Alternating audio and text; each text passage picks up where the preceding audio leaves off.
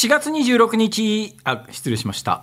もとい !4 月28日木曜日、時刻は午後3時半を回りました。FM93、AM1242、日本放送、ラジオでお聞きの皆さん、こんにちは、辛坊治郎です。パソコン、スマートフォンを使ってラジコでお聞きの皆さん、そしてポッドキャストでお聞きの皆さん、こんにちは。日本放送の増山さやかです。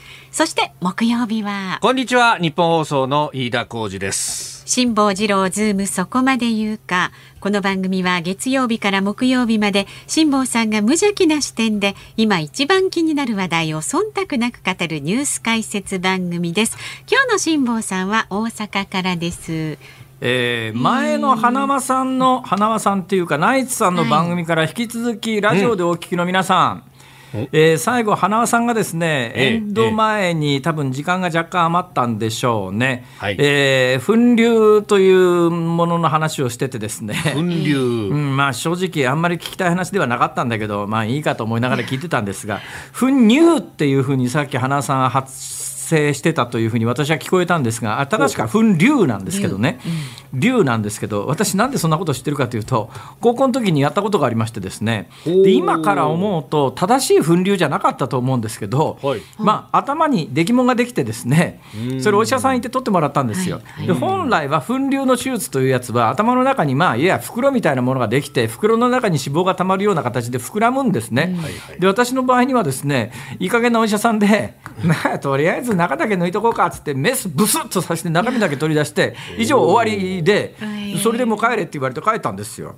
それでそのそれをやるためにですねその頭にできてましたからその周りをこうぐるっとこうカミソリで沿ってですね湯やあの大きな5円ハゲみたいな50円ハゲみたいなことになってなってですよ、かっこ悪いったらあれですねそれが修学旅行の直前で私は頭にこう丸いのをこうねあのガーゼは巻いたまんま高校の修学旅行に行ったという鮮明な思い出があるんでそれが粉流で。でその時の医者が適当にですね中だけ抜いてきゃいいでしょうみたいなことでメスブスッとさせて中だけ抜いたんで、その袋部分が残ってるんですよ。それがねもうそれからもういやいや50年ぐらい経ってますけどもいまだに時々なんかね周りを微妙に圧迫する感じで痛いんですよ。それで、ね、もうその発達はしなくなってますんでうっすらだから皮がぺったんこ袋のものが中がななくなってぺったんこになって皮膚の頭髪の皮膚の下にある感じで触るとちょ若干膨らんでるのが指先でわかるんですね。それででそれがちょっと圧迫するもんだから本当に微妙な痛みが走ることがあるんです。でこれもし花輪さんが引き続引き続き聞いてらっしゃったらいいお医者さんに行って袋ごと取ってもらわないとあと大変ですよっていうそういうことが言いたかったんですいってらっしゃるかしら。ええまあ個人的伝言ですからもういいですわどうでも。どうでもいいけど飯田君。何ですか？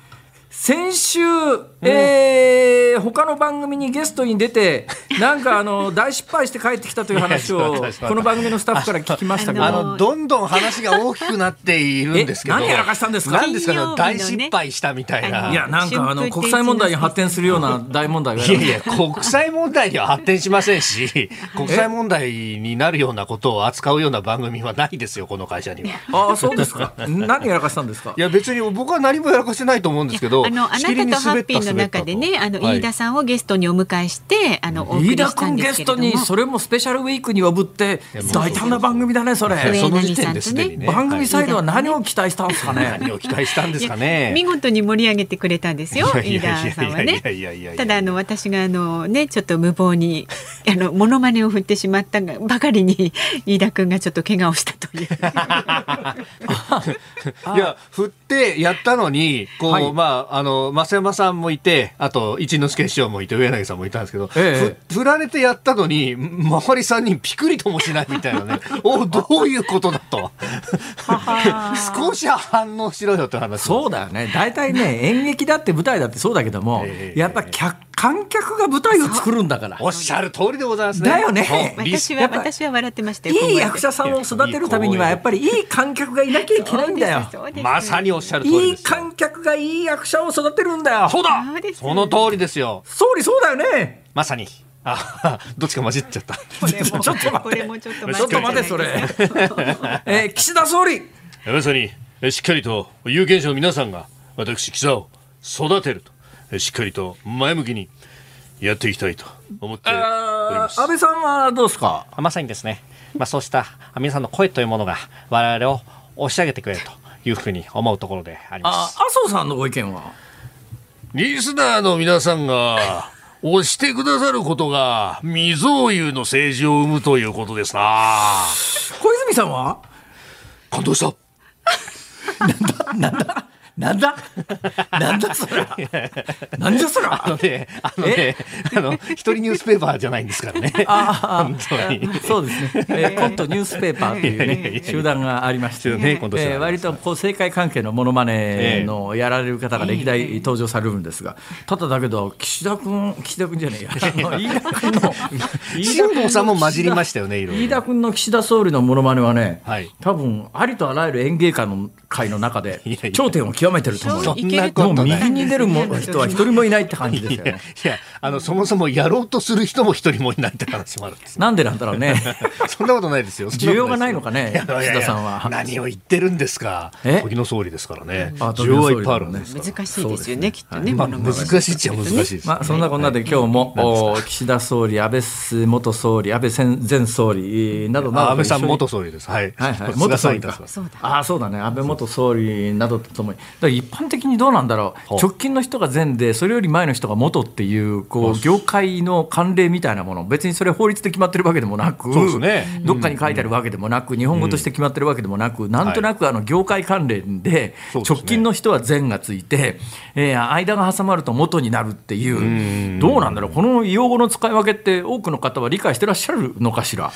ずっと思ったりもするんだよねこういうことって。まあ、そうですよね。それで言うとね、昨日の私、まあ、ちょっとこういうこういう文脈で話す話でもないんだけれども、例の北海道の事故の記者会見聞いてて、はい。なんかみんなは揃って、根本的なとこ間違ってんじゃねえのかと思ったんですが、えーその話、今日4時台にやりますんで。そうですはい。ね、はい。しっかりと時じゃあ間とっとっとと進めましょう。はい、お伝えしていきましょう。では今日も株と為替からお願いします。えー東京株式市場日経平均株価反発です。昨日と比べて461円27銭高い、えー、2万6847円90銭で取引を終えました、えー日本銀行が大規模な金融緩和策を維持することを決め、えー市場の一部でくすぶっていた利上げ観測が消えたため円安ドル高が進行し、えー輸出関連銘柄などに買いが入ったということで上げ幅はあー400円を超えております、まあ、ただ資源あるいは食料品を輸入に頼る内需型の企業の銘柄にとっては逆風となっております。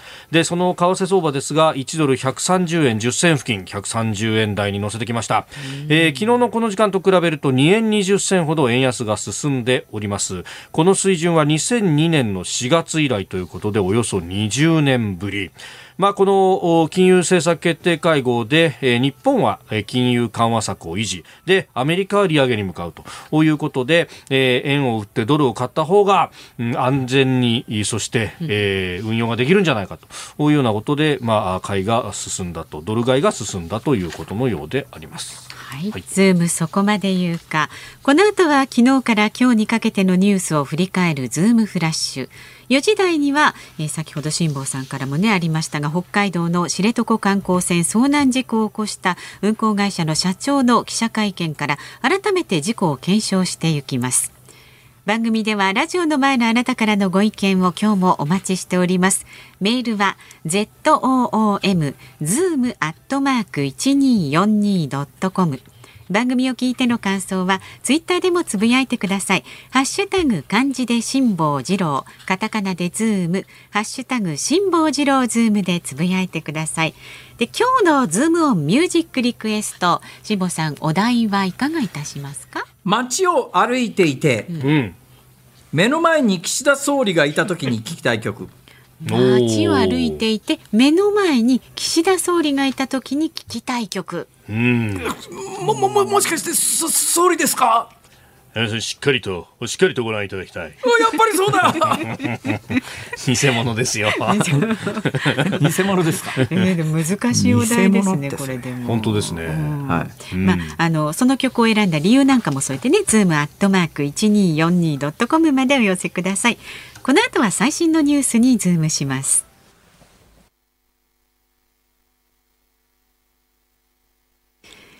大阪梅田の日本放送関西社と東京有楽町日本放送をつないで今日はお送りしています。辛坊治郎ズームそこまで言うか。まずは昨日から今日にかけてのニュースを紹介するズームフラッシュです。北海道知床半島沖で26人が乗った観光船カズワンが遭難した事故で運航会社知床遊覧船の社長が昨日記者会見を行いました。事故当日の運航判断について船長と打ち合わせをし海が荒れるなら引き返す条件で決定したと話しました。ドイツ国防省はウクライナへの新たな支援として対空戦車50台を提供すると発表しました。ロシア外務省はモスクワに駐在する日本大使館の外交官ら8人について追放する措置を決定したと発表しました。松野官房長官は今日の会見でアメリカのバイデン大統領が5月22日から24日の日程で来日することを明かしました。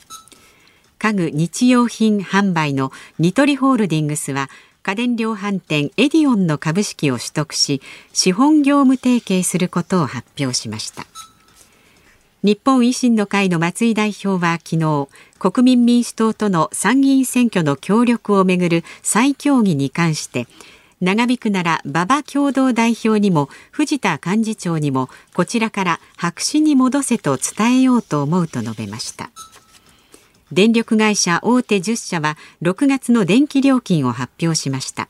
東京電力など10社中5社で値上げを行います。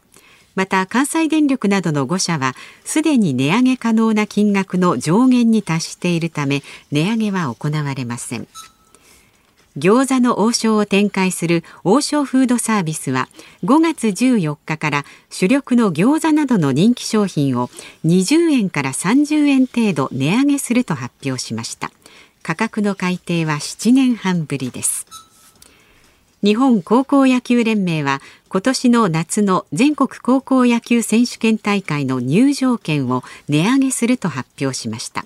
料金の改定は4年ぶりで中央指定席を2800円から4200円などに値上げします。政府は今年の春の褒章の受章者を発表しました。紫綬褒章には北京冬季オリンピックのスピードスケート女子1000メートルで金メダルを獲得した高木美帆さんや作詞家の秋元康さんそして映画監督の庵野秀明さんらが選ばれました。はい、えー、一個一個解説していきますか。日本維新の会の松井さんね。はい。はい、えー、もう国民民主党の参議院議員さ選挙のはい。選挙協力、白紙、白紙だ、白紙みたいな、みたいなことを、で、なんで起こってるかというとですね、はいはい。これはまあ飯田君もご承知のように、今回、まああの、国民民主は京都選挙区で候補を立てないと、はい。で維新としてはこの京都選挙区で、ここは2人当選するんだけども、今回、せ候補者を立てて何が何でも取りに行きたいと。でここで、えー国民民主は京都に関しては、えー協力すると、はい。でまあ、バーターで静岡の選挙区に関して言うと、はい。これはまあ維新が国民民主系の候補を推薦すると、相互推薦だとうん。いう話を、はい。まあ、京都選挙区のこれ、衆議院議員ですけれども、重鎮であるところの国民民主の前原誠司さんと、はい。それから、えーえーっとい維新側は松井、この間、この番組に出てくれた馬場さんですね、馬場さんですね。このはい。2人が話し合いをして、はい。そうしましょうと決めて帰ってきたんだけど、その決めて帰ってきた文書の中に、政権交代を実現し、日本再生に尽力すると。はい。まあ、考えてみりゃ野党の文書としては当たり前の文書なんだけど、これを見た国民民主の玉木さんが今まあ割と与党に近い立場 なので、与党に近い立場の玉木さんが政権交代を実現しっていうそういうことをあの勝手にまとめてきてもらっちゃ困るよねみたいなことをどうも言ってんじゃないのって話になってそれを受けて松井さんがふざけんな、彼らそんなこと言うんだったら、もう現場同士でちゃんと話し合いして決めてきたやつを、トップの一言でひっくり返るようなことはやってられねえわ。と、はい。まあ、平たく言うとそういう構図だよね。うーん。これあのたまたまなんですけれども、はい。おね、火曜日に玉木さんが玉木さんだけに玉木さんだけでね、いやいやいやいやいや、ばっきりと。いや、あのね、あのね、そう、火曜日に、あの朝の番組に玉木さん電話で出てくれたんですよ。はい。ちょうどこの話が、あの、盛り上がってきたところだったんで、い。や、あの、じゃあこの文言がダメだって言うんだったら、あんたら政権交代目指さないんですかって言ったら、いやいやいやいや、参議院選挙は政権交代を目指す選挙じゃないですからねっていうようなお話をされていて、あれ？というようなね、いやまあでもね、こんなところでね、まあ、いやあの、まあ、玉木さんが自民、公明に例えば気を使ったとしてもだね、まあ、ほとんどそれ、何か自民、公明に響くかっていうと、そんなこともないだろうから、なんだろう、こういうので揉めない方がいいいいと思うけどね。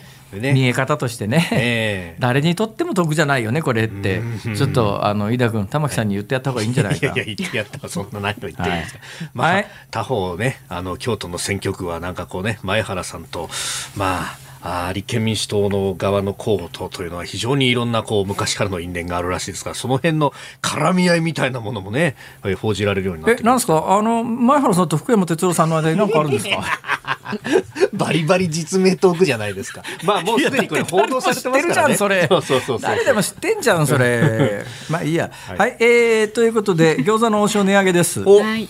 皆さん知ってましたか？どうしました？餃子の王将の餃子がいくらか。これがねええ関東の人はね、はい。え240円じゃないの？っていう人大半だと思いますが関西は220円なんですね。マジっすか？実はこの餃子の王将はですね関東料金というのがありまして東日本だけ大体全品20円から30円ぐらい高いんですよもともとそうなんですか。はい。でそれに加えて20円から30円上がりますから、えーだから今後はですね餃子が1人前関西は240円なんだけど、えー関東は260円になりますね。なるほどはい、その他、まあ、チャーハン、天津飯、えーまあ、酢豚などなど定番の食品が20円から30円平均で上がるよと。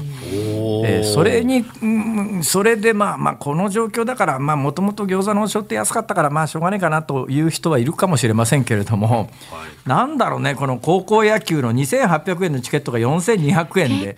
外野が500円が1000円って倍じゃんこれ。外野なんてちょっと前まではタダで入れたのにね、はい、それ1000円だよ1000円。1000円かかるようになるあどう考えてたこれ朝日新聞。まあまあ当然そういう連想になりますよね。どこがこの儲け持ってくんだよって話でね。あれだけあの男女差別がとか言いながらいまだに高校野球に女子を女子入れないとかさいろんなことあるじゃないですか。何なんだろうここの会社は。どうなってんだ飯田君。どうなってんだ飯田君で聞かれてもどうなってるんでしょうねとか。答えられないでしょうよ。あそうですか。まあそれはね矛盾だらけですよねなんだかね本当おかしいだろこねこの会社。いやそうですよ。言ってることと書いてることとやってることと全然違うだろこれ、ねえ夏のこの暑いさなかでやらしてねナイターでやりゃいいのに電気代だってかかんだろうしね。で大体世の中の、ね、値上げってさ、はいはいはい。あのいや、えーロシアのウクライナ侵攻のせいで、えーま、あのいろんなものの物価が輸入物価が上がってますから世界的に資源が逼迫してて国益関係ねえだろ!っていうような高校野球関係ない。典型的なそれを倍に上げるかっていう。そうですこね。これを便乗値上げと言わずに何を便乗値上げと言うんだ飯田君。そうだ!どうなってんだここのここの会社はよ。でまたねあの便乗値上げ続々みたいな記事が出てたりなんかする一方で点々点そうそうそう、々ね自分とこ一番便乗値上げひでえじゃねえかっていう。あそれで言うとですね。それで言うと、えー円安先ほど130円に乗ったって話があるじゃないですか。そうですね、えーはい。それで今のニュースのフラッシュの中にですね、はい。ニトリがエディオンを買収するっていう、資本業務提携するっていうのは、買収じゃないか、資本業務提携か、全,、はい。全株取得するわけじゃないんだな、そうですね。資本業務提携だから。ん。だけど、まあ、あの島中は確か傘下に数年前に収めたよね。でね、ニトリの連結の売り上げどうなってるかというとですね、はい。巣ごもり消費で一昨年ガンと伸びたんですよ。ん。ところが、まあ、一昨年伸びた反動で、はい。去年はちょっとまあやっぱり息切れしちゃったかなみたいなところがあるのと、ええ。それからニトリなんか典型ですし100円ショップなんかもそうなんだけどやっぱ海外で安いものを、いまあ、日本に持ってきてっていう商売が結構あの商品の中で主力を占めてるとなると、この円安がきついんですよ。ほいでその為替の動向に関してニトリのトップがどう言ってたかというと手元にこれですね去年の12月の記者会見の資料みたいなやつがあるんですけど、はい。ニトリのトップのニトリさんは、ええ。去年の12月に何て言ったか言ってたかというと、ん。2022年の3月から4月ぐらいから円高に傾き、1ドル110円を切る可能性はある。おおそう言ってた。そう言ってたんですよ。だから今130円でしょ、頭抱えてると思いますよ。だから海外から物輸入してくる人たちは。である程度こういうふうになるだろうということを予測して、まあ、ヘッジというかですね為替が変動しても大丈夫なような、まあ、あの保険はかけておくんですが、保険かけておくけれどもやっぱりどういうふうになるかという読みってとっても大切で、はい。その前提が1ドル110円ぐらいにこの時期なるだろうと予想してたのが今130円ということになると。これは多分ねニトリさんだけじゃなくて、はい。他の輸入関連の多くの企業もですね、ここまでの円安は予想してなかったんでですよ今年度今年度ですねもう2022年度始まりましたけれども、はい。今年度この円安の影響っていうのがすもしかすると年度終わった時に、うわっっていうことにならないとも限らないよねっていうような、まあ、そんなこともあって、はい。えー各社さん、いろんなやっぱり経営対策を考えてますよという、そういうことですね、その前のニュースで、はい。えードイツがついにですね、はいはいはいウクライナに対戦車50台供与と、ちょっと驚きましたね。あのまあ、あの今の政権がちょっとウクライナに関して言うと従来の、えーまあ、ドイツというと長年メルケルさん。あ今日この話はどっかに出てくるのかな？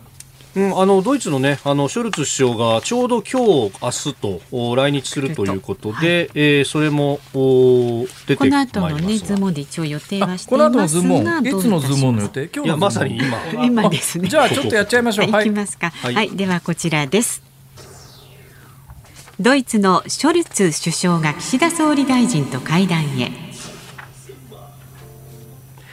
ドイツのショルツ首相は今日から2日間の日程で日本を訪れ岸田総理大臣らと会談を行います最大の貿易相手国中国には寄らず日本だけを訪問する予定ですまあ、一応 G7 の議長国ということで、まあ、その首脳会議の、まあ、あー下ならしという感じで来るので、まあ、日本だけだよという感じにはなってますが。まあでもあの多くの日本人はですね、はい。いえー、未だにドイツのトップはメルケルさんだと思ってますからね。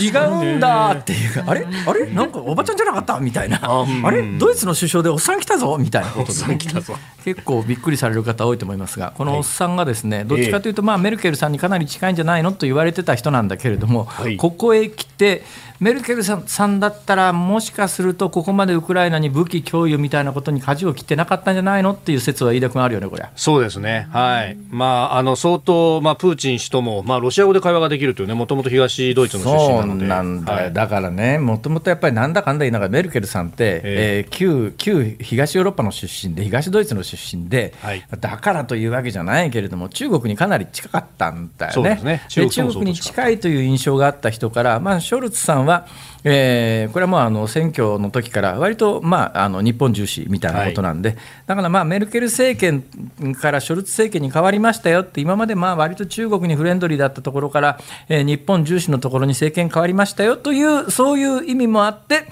えーアジアで最初の、まあ、訪問国トップとあ会談する国が日本になったと、そういう背景で。でなおかつこのショルツさんって政権基盤があの連立政権なんで不安定で、はい。その政権基盤の他の党の人たちが、はい。もうちょっとちゃんとウクライナに支援しろよみたいなことで圧力もかかってるということで、いやドイツが今度ウクライナに供与すると決めたですね、はい。はい。兵器すごいですよこれ。ええ対空戦車、あのーゲパルト、はい、ゲパルト対空戦車。はい。あゲパルト対空戦車対空戦車って戦車って地上戦やるもんじゃねえのかって話なんだけど これはですねあの大砲普通戦車って大砲が前に1門、前に向かってついてますよね。これはい。でドーンと撃つんですが、このええ。このゲパルト対空戦車っていうのは、ええ。大砲というよりは巨大な機機関砲みたいなものが空に向かってるわけで。はい、35これがミリ口径1分間に550発撃つと。ということは秒速10発近く弾それもですね35ミリ機関砲ってはい、いう、35ミリか一発当たりは戦闘機でも低く、ねええ。昔の戦闘機なら落ちるっていうやつを、え1分間に550発という、はい。当たりは穴だらけっていうやつですね。これをまあ50、50、50代50代はいそうですね、はい。ええ。だからまあドイツの歴史的な方針転換と言えます。以上ズモンでした。4月28日木曜日時刻は午後4時を回りました。大阪梅田の日本放送関西社から辛坊治郎と。東京有楽町立本放送第三スタジオから増山さやかと。飯田浩二の3人でお送りしておりますさあここで番組からのお知らせです。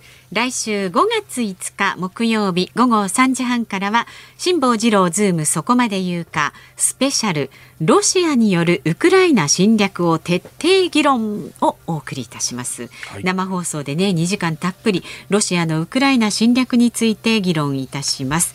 でゲストは防衛研究所の防衛政策研究室長高橋杉雄さん、そして核軍縮軍備管理エネルギー安全保障などがご専門です。一橋大学大学院教授の秋山信正さんお迎えしてお送りいたします。もちろんね、はい。飯田浩二アナウンサーとともにお届けいたします、まあ増山さんもいらっしゃいますし。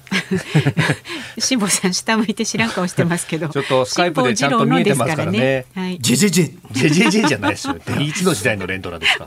歴代総理もえねいらっしゃるという。っかりとしっかりとお状況を注視。し、えーそして専門のお皆さんのお知見をおしっかりとお聞きしたいと。そういったあ番組であろうと期待をしてった。あのね、えっとねか、岸田さんがモノマネしやすいのは、はい。意味のあることを言わなくて済むからだね。はいそうですね。だからあの思想的なことを何か言うとああのやっぱアナウンサーとして飯田君の立場だといろいろ問題が生ずるかもしれないけれども 岸田さんの真似をしてる限り本当に安全なところにずっといられるという。卑怯者この！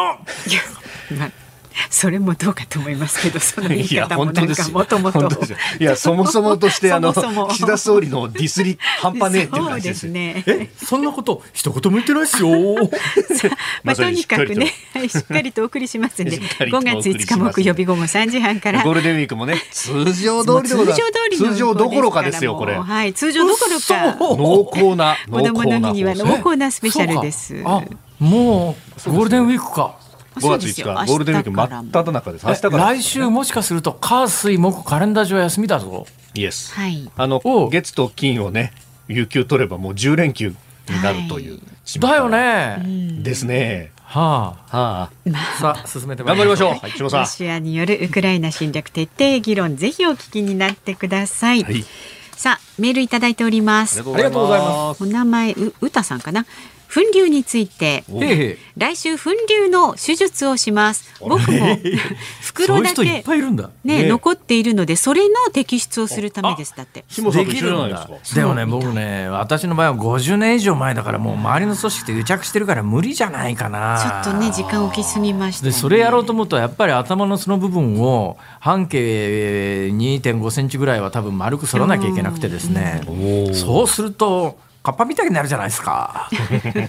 まあ社会生活に困らないですけどね。もう別に今更格好つけるわけじゃないけども、まあいいかってまあいう問題ない。んであればね今のねそう不便がなんでないんですあれば。よね。また生えてくるんでしょ？え？また生えてくるんでしょ？沿 ってもね。あまあ、え飯田君。何ですか？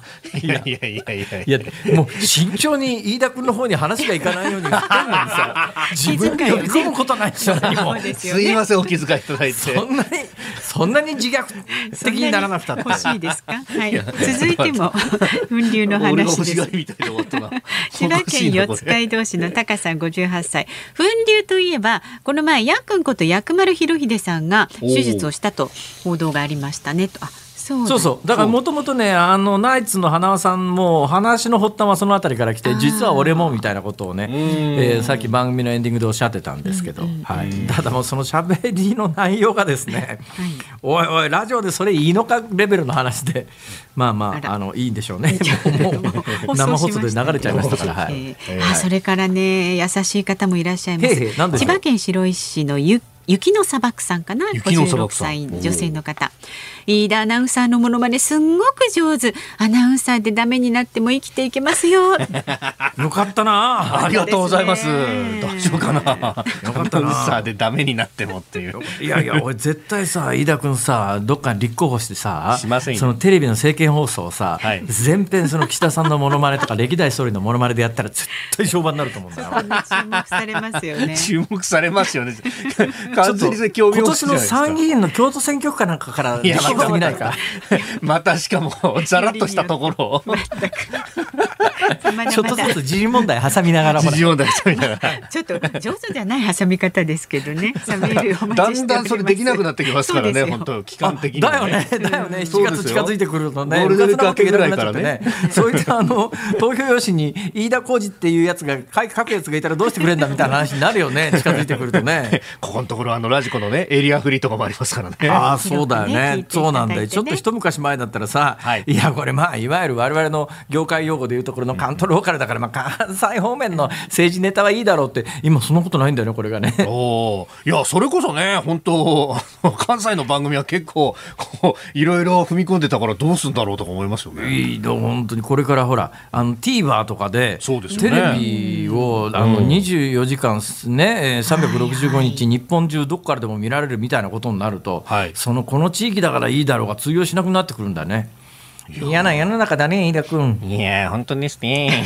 今誰それ？いやいやいやちょっと誰それ？今の完全に乗っかっただけですから。でもちゃんと放送しましょうよ。さあそうだよメールは本当だよ zoom アットマーク一二四二ドットコム。なくなっちゃうよ飯田君いや俺のせいにすんじゃないよ。ツイッターはハッシュタグ辛坊治郎ズームでつぶやいてください。さあ今日のズームオンミュージックリクエストのお題は、はい街を歩いていて岸田総理に会った時に聞きたい曲です。私に会った時にどんなあ曲を聞きたいのかあしっかりとしっかりと検討していただきたいと思理由を書いて。送ってください。おありがとうございますしております。やっぱクオリティは高いと思うよ俺は。なかなかですよね。俺はい。ちゃんと受けた辛坊さんが独自の視点でニュースを解説するズームオン。この時間解説するニュースはこちらです。北海道知床観光船事故で運航会社社長が記者会見。北海道知床半島沖で乗客乗員26人が乗った観光船カズワンが遭難し11人が死亡15人が行方不明となった事故で運航会社知床遊覧船の桂田誠一社長の記者会見が昨日行われました、えー番組でもその模様をお送りいたしました、えー事故当日カズワンと会社が更新する無線が壊れていたことを把握していた桂田社長は、えー携帯電話や他の運航会社の無線でやり取りも可能なので出航を中止する判断はしなかったと釈明しました。会見はおよそ2時間半に及びました。また斉藤国土交通大臣は今日の閣議後の記者会見で昨日の社長の説明について当事者意識が欠如していると感じた責任者としての誠意を持ってほしいと指導していくと述べております。昨日ちょうどこの番組が始まった3時半がもともとの記者会見の予定時刻で、はい。そうですそこから遅れに遅れて1時間、うん、10分後か、はい。えー4時40分ぐらいから記者会見が行われたと、いう状況で、まあ、私、番組オンエアしながらだったんで、全部は聞けてないんですね、まあ、途切れ途切れで。はい。それで後に、えー全文どっかにないかと思っていろいろ調べたんだけれども全文は出てこなかったんだけどほぼほぼあの何を昨日記者会見でその運航会社の社長が喋ったかというのが出てきたんですが、はい、えーまあ一言で言うとね、ん。そこの昨日の記者会見に関して言うとむちゃくちゃだわっていう感じですね。で一番何がむちゃくちゃかというとですね、はい。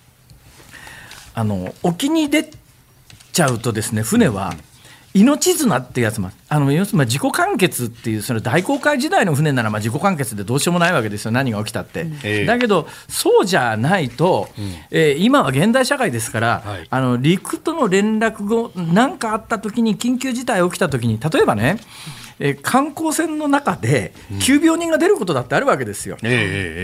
ね。で逆に陸の側から船にどうしても急緊急に、まあ、家族の側から何かあの乗ってる人に対して連絡したいということも発生するっていうこともありえますよね。その時に、この手の観光船ではい船と陸との連絡ができない状況にあるっていうのがうんうんうん全く信用できないっていうか信用ああありえないっていう感覚ですね、だってそんな恐ろしいことないじゃないですか。ええ。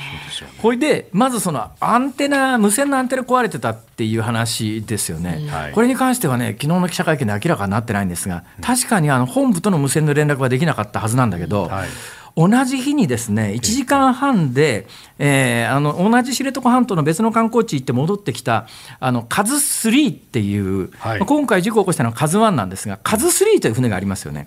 この船には無線が積まれていてこの船とは無線交信ができる状況になっていたはずなんだけど事故が起きて連絡があった当時カズ3の運用がどうなってたのかっていうのを私はぜひ知りたかったんだけどあ昨日の記者会見でこれに関して言うと全く出てきてないんですですね。出てきてないですね。でその時間にカズ3は運航できる状況にあったんで、すぐに出てればだんだん波がた高くなってきていけなかったんですみたいな話があるんですが、ええあのこれも、うんえー語弊があるので、まあ、非常に遠回しっていうかオブラートに包んだというかですね、私太平洋横断中にはい。最大波高15メートルまで経験してます、それで10メートル超える嵐3回遭遇してます、で3メートルという波がどのくらいきついかよく知ってます、私が船長ならはい。勘弁してくれっていう動力船の船長なら特にねヨットっていうのはかなり安定してますからだからあの普通の動力船よりはヨットの方が波に強いんですよ。そうじゃなかったら普通の動力船でね波高15メーターなんか絶対耐えられないですよ一発でひっくり返りますからね。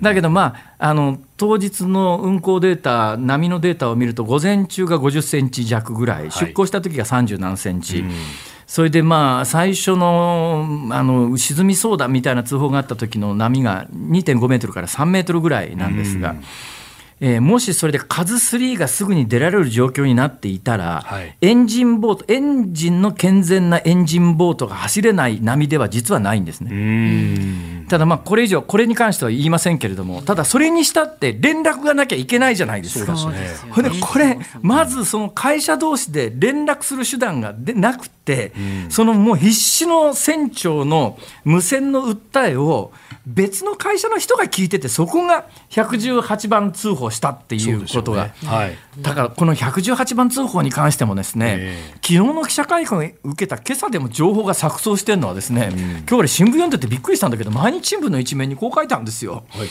えーっと1時13男性従業員これはまあ別の会社の男性従業員ですね。男性従業員は午後1時13分118番をしたという午後1時18分には「カズワンから直接選手が浸水しているなどと118番があったって書いてあるんだけど、昨日の記者会見で、はいあの社長が言うには1時18分に海上保安庁に連絡してその後海上保安庁と船と直接やり取りがあったけれどもその手段に関して無線ですと言ってるんですよ。うんこれ118番かけたっていう話は全く出てきてないんですけど、これいまだに今朝の長官の一部にそういう情報が出てるんだけどその情報情報の出元が書いてないのね。だからねどうこれ電話できる状況だったのか、はい。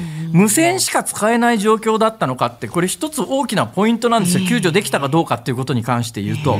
それがまだ今日の段階で記者会見が終わった後なのに情報錯綜してるんですよこれ。確かにそうですね。ででそれでもう一つ驚いたのはこれ非常に大きなポイントなんですが、はい。あの基本この番組で何回も言ってるように、えー海の上に出たら普通の携帯電話は通じませんと、これね会社によって電波の強さが違うんですよ、はい。まあ、今あの携帯電話のキャリアって4つぐらいありますよね、ん。で場所にもよりますけれどもその4つの電波の中でやっぱ海海上に出た時私はもう各種の携帯電話全部抱えて海に出たことありますけども携帯電話会社によってある程度つながる携帯電話電話もあれば、もうすぐに切れる携帯電話もあるんです、もうちょっと今もうここでブランド名は場所によって違いますから言うのはやめますけれども、そんな状況の中でまず基本的に携帯電話は通じないと思った方がいいですよね、そういう時に衛星携帯電話っていうのはある意味海上での必需品で、私が太平洋横断中に皆さんとやり取りしたのがその衛星携帯電話なんですよ。そうですよね。その衛星携帯電話に関して、はい。昨日記者会見で代表はなん、まあ、社長、桂田社長か、桂田社長は何て言ってるかっていうと、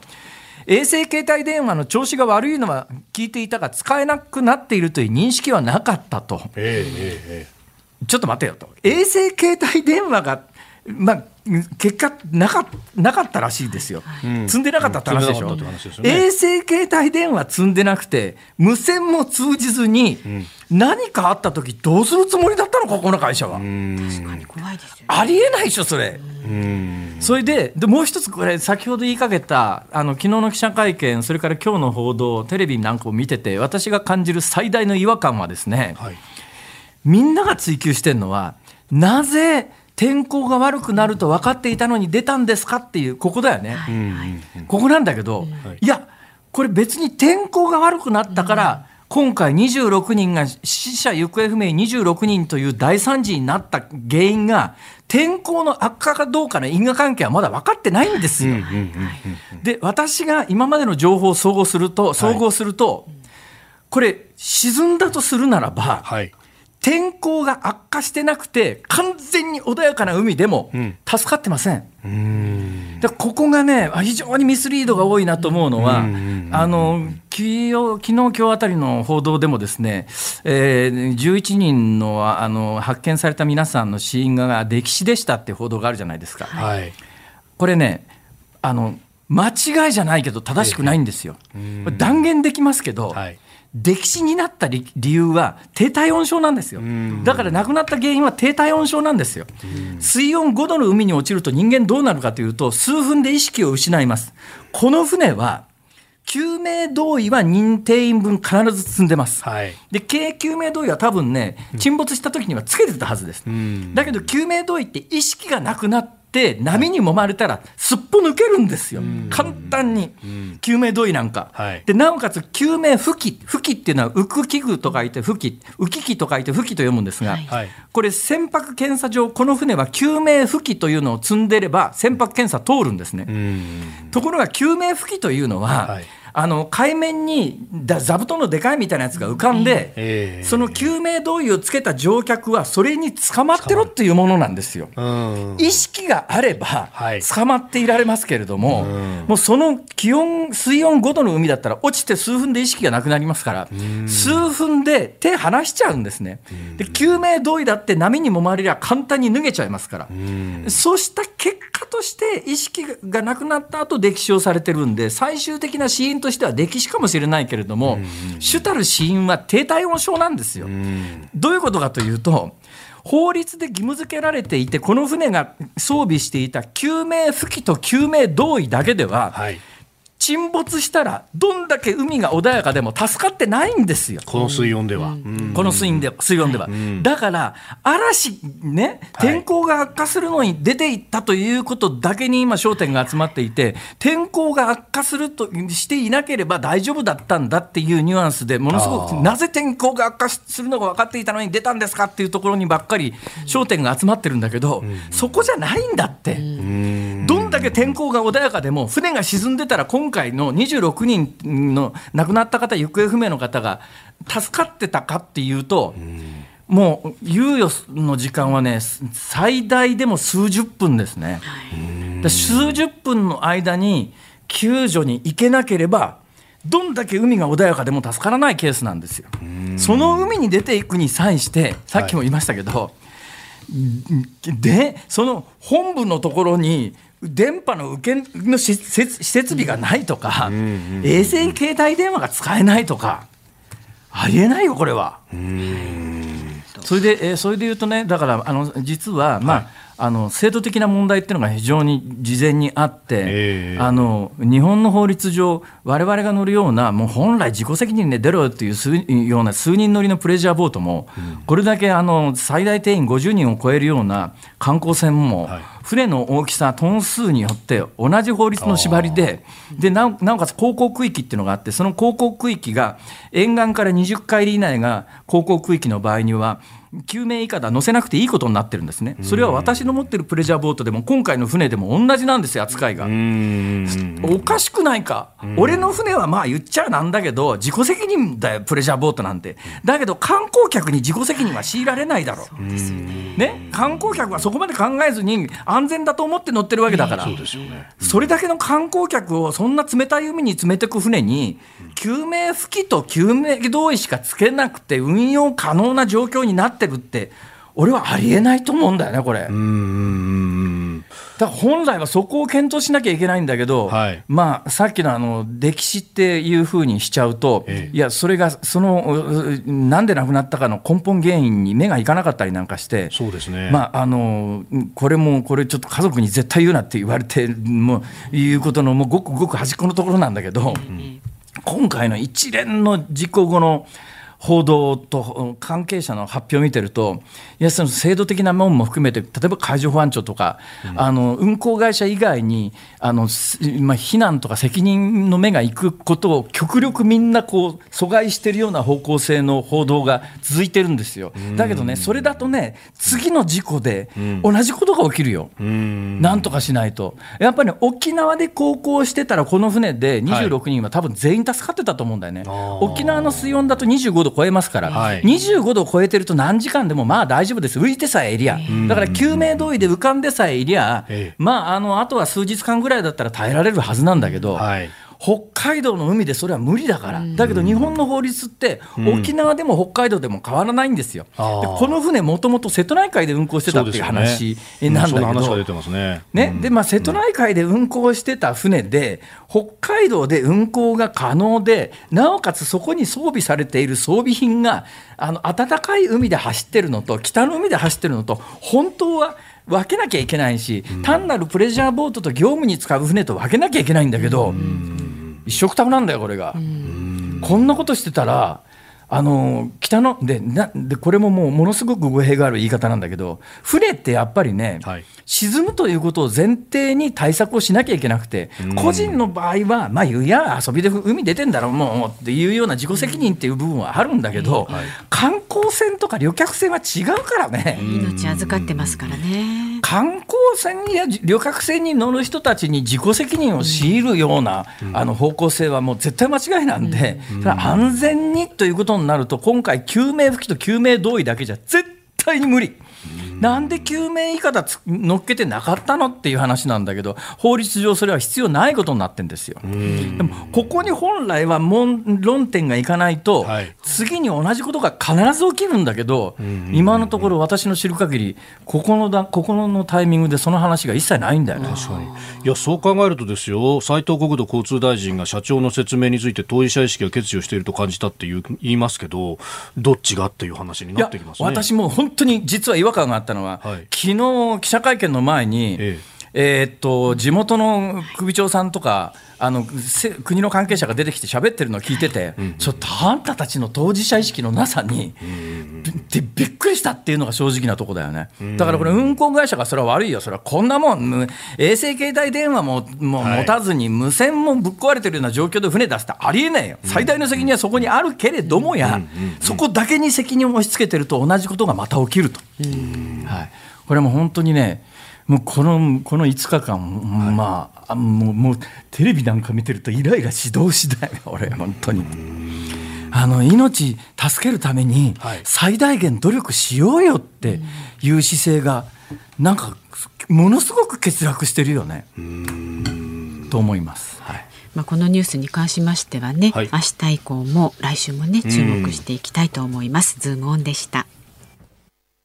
ズーム日本放送辛坊治郎ズームそこまで言うかをポッドキャスト YouTube でお聞きのあなたいつもどうもありがとうございます日本放送の増山さやかですお聞きの内容は配信用に編集したものです辛坊治郎ズームそこまで言うかはラジオ局日本放送で月曜日から木曜日午後3時半から毎日生放送でお送りしています。番組はラジオの FM93 AM1242 に加えてラジコでもお聞きいただけます。ラジオラジコではポッドキャスト YouTube 版にはないコンテンツが盛りだくさん。アトムさん吉田由紀ちゃんの中継企画。さらに辛坊さんが「夕刊富士」の気になる記事を解説するコーナーそして辛坊さんが聞きたい曲をお送りする「ズームオンミュージックリクエスト」などラジオラジコでしか聞けないあんなことやこんなことがいっぱいです。ポッドキャスト YouTube を聞いた後はぜひラジオラジコで辛坊治郎ズームそこまで言うかをお楽しみください。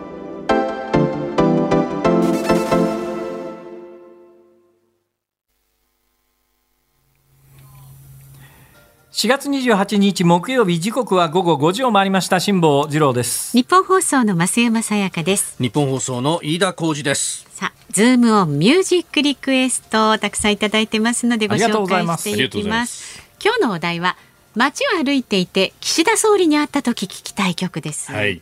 はい。今の今の岸田さん、ね、ちょっと、はい。あの会見の時にえ記者からの質問に答える岸田総理です。あ、ま、増山さん、あの 無視して、はいとっとと行きましょう。ねはい。埼玉県海おこさんです。47歳の女性の方。スマップで頑張りましょう。ね、円安が進んでいますし、選挙も近いので。はいね、ああ、なるほどね。応東援してくれてますよ、総理。あありがとうございます。これ一回ごとに挟むんですか？永遠に終わらないっていうね。そうですよ。そうですね。東大和市65歳の踏んだり蹴ったり転んだりんさん。リクエスト曲はい。海援隊であんたが大将。おうね、紛れもなく、あんたが大将、日本国内閣総理大臣ですと。確かに。あの派閥昔あんたが大将なんだからってありましたからね。ああ、谷、谷垣さん。ずいぶん昔の話ですがもう。谷垣さん、あの時、え、谷垣さんか？はい、そうです、そうです。谷垣さんが行った方で、で、あの、抑えられたというか、こうね、えー、大将だったのは加藤浩一さんでしたが。あそうそうそうそうそうそうそう、はい、加藤さん、加藤さんって東北の西の方だったね、山形、ね。山形ですね。はい、今、お嬢様が。はいはい、いいですか？神奈川県藤沢市の主婦の方、全馬場さんはですねリクエスト「明日のジョー」の主題歌これは、検討が得意な岸田総理、検討の歌といえば、戦おうね。これでしょう。なるほどね。参考にさせていただき明日のます。ジョーのテーマね。はあ、いいいいとこ目につけましたね。ねえ目つけましたね。殴られても、はい殴られても立ち上がるえー岸田文雄です。ええええ最後灰になって燃え尽きるんだよ。そうですなんてこと千葉県船橋市の秋尾さん37歳渡辺真知子さんの迷い道飯田君のモノマネみたいに喜劇にならないでほしいですねとああ、なるほどね。なるほど。はい。そして江東区の丸米まるまるさん52歳男性中村雅俊さんの時代遅れの恋人たちリクエストしますとこへえ。れはねうんドラマ夕日が丘の総理大臣の主題歌だったのね日テレの夕方、私再放送でよく見ましたね、高校時代に。はい。思い出の、えー神奈川県横浜市57歳国広さんあ岸田岸田だ岸田岸田。ということでワンナイトカーニバルお願いします。岸田会。岸田、うんはい。そして神奈川県座間市59歳のヨシアンさん。リンドバークの今すぐキシミーキシミーキスミーうん、まあ、まあ、ダジャレに走る人必ず出ますよね。はいはい。お題がお題だからね。まあね、あまあね。そうですね。神奈川県相模原市のトップロータスさんはですね、はい。チェッカーズの素直に I'm sorry。おお。あ、I'm sorry. sorry. sorry. I'm sorry. ははいい。で、えーこちら長野県佐久市のうーちゃんさんです。あ、この方も一緒だ。リクエストチェッカーズの素直に I'm sorry お願いしおまお、なるほど。二票入 I'm った。sorry. す。うん。I'm sorry. ひげ sorry. はい。はい、以上の中から辛坊さん。わかりました。はい本日のズームオンミュージックリクエスト。うん。でででででででででででででででででん。海援隊あんたが大将。そこですか。はい、わかりました。あんたが大将ね、今日のエンディングにお送りいたします。さあ番組ではラジオの前のあなたからのご意見は24時間受け付けております。でゴールデンウィークもね休まず放送いたします辛坊治郎ズームそこまで言うかでございますからねぜひご意見をお寄せください。来週5月2日月曜日の4時台にはウクライナの東部で医療活動に当たった国境なき医師団救命救急医の門馬俊介医師にお話を伺います。まあ、門馬さんへの質問でも結構ですし辛坊さんへのお願いでも結構です。ゴールデンウィークの過ごし方なんていうのもねちょっとあの、ねあればご紹介できればとも思いますので、うんぜひお寄せください。メールは z o o m zoom アットマーク一二四二ドットコムでハッシュタグ、えー漢字で辛坊治郎カタカナでズームでツイッターでもつぶやいてください。あなたからのご意見お待ちしております。辛坊さんが独自の視点でニュースを解説するズームオン。今日最後に特集するニュースはこちらです。プーチン大統領が他国の介入を警告。ロシアのプーチン大統領は27日、ロシアのサンクトペテルブルクで開かれた議会関係者との会合で演説を行いました。プーチン大統領はウクライナへの軍事侵略に関して、他国が介入した場合、ロシアは即座に軍事的対応を取ると警告しました。また、最新兵器の使用も辞さないとし、そのための道具はすべて持っており、その所有を自慢できる者は他にいない。我々はそれを自慢するのではなく、使用する。そのことは全員に知っておいてもらいたい。と述べました。飯田君飯田君。何ですか？飯田君飯田君。はいはいはい普通に読めよ普通に。読んでくださいよちょっともう。途中からちょっとなんかあの気持ちが入ってしまい。いやいや誰の気持ちが入ったんだよ。おかしいだろそれ。自慢するのではなく使用すると。いやでもあれだよね。いやまあ飯田君がまあ言うとギャグなんだけどさこれプーチンが言うと怖いよね。怖いですよ。にだって飯田君だったらさどうやって頑張ったってさ、はいはい。まあ何も出てこないもんね。そりゃそうですよ。ね、ところがプーチンは本当にいやー。どうなんだろう。だけど、はい。あの日本人的感覚で言うとね、日本人的感覚で言うといやプーチンがはい核発射しろって言っても、周りが止めるだろうとか従わないだろうっていうような発想って結構あると思うんだけど、はい。ロシアという国の国情を考えると今回だってあのウクライナで戦ってる兵士、まあ、それは召喚も含めてねはい。かなり疑問を持ちながらあのだからこそあの雇い兵みたいなやつを掘り込んでる。雇い兵はお金で、えあの中東から雇われてくるような人たちは、えー金が目的だから。で殺すのが目的だから、ためらわずに人を殺すけれどもやっぱり同じロシア、うん特にスラブ系ということで民族的にも、まあ、うん共通のルーツがあると思ってるね、はい。えー同じような顔をしてる人間を同じような言語を喋ってる人間を殺せって、まあ、命じられたからといって兵士が普通に殺せるかっていうと、まあ、ためらう人たちも相当いるだろうなと。それで考えた時に核兵器を使えっていうふうに命じられた現場が果たしてそれに従って使うだろうかっていう疑問は日本人は普通に持つんだけどはい。現実にロシア兵がウクライナ人を殺しているという状況を見るとプーチンが使うと判断したら使われるリスクはあるよねと。